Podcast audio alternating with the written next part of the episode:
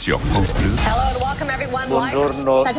Buenos días. Guten Morgen, meine Damen und Herren. Le monde se lève tôt. Marine Logénie, la NASA va donc tenter de dévier un astéroïde. Et oui, vous vous souvenez d'Armageddon, quand un astéroïde fonce vers la Terre et que la NASA cherche désespérément une solution pour éviter la catastrophe. C'est ce que nous appelons un exterminateur. Rien n'y survivra, même pas une bactérie. Le gouvernement vient de nous demander de sauver le monde. Quelqu'un veut refuser? Quelqu'un veut refuser? Ah Non, hein. Alors rassurez-vous, aucun astéroïde exterminateur ne nous menace. Heureusement, car Bruce Willis n'est pas dispo. hein.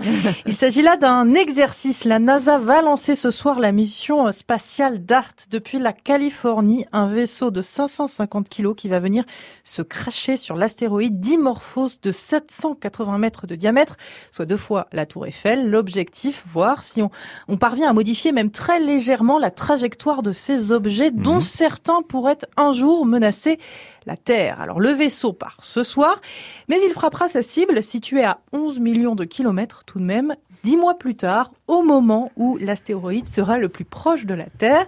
Verdict donc à l'automne 2022. Passionnant, on suivra ça, on suivra Ouais. les résultats avec vous.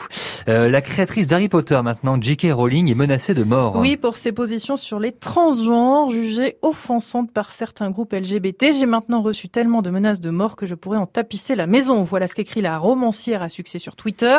Selon euh, J.K. Rowling, trois militants se sont photographiés devant sa maison la semaine dernière et ont dévoilé donc son adresse euh, sur les réseaux sociaux. La romancière de son côté persiste et signe. Elle continuera d'exprimer son opinion malgré ses intimidations, dit-elle, euh, des prises de position qui ont des conséquences sur sa carrière, hein, car elle n'est pas invitée aux, aux 20 ans d'Harry Potter. Je vous en parlais la semaine dernière. hein, cet épisode spécial retrouvailles est prévu le 1er janvier prochain et qui réunit tout le casting.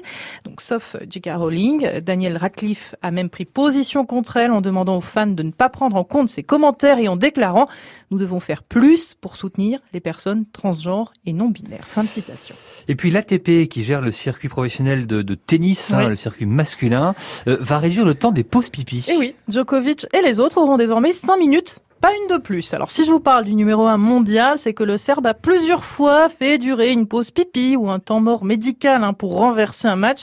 À deux reprises à Roland Garros, et notamment en finale contre Stefanos Tsitsipas, Ouais. Novak Djokovic a pris une longue, longue, longue pause hors du cours alors qu'il était mené 2-7 à 0 et a retourné la situation à son avantage à son retour, entraînant d'ailleurs des sous-entendus de dopage. L'ATP dit donc stop aux pauses à rallonge.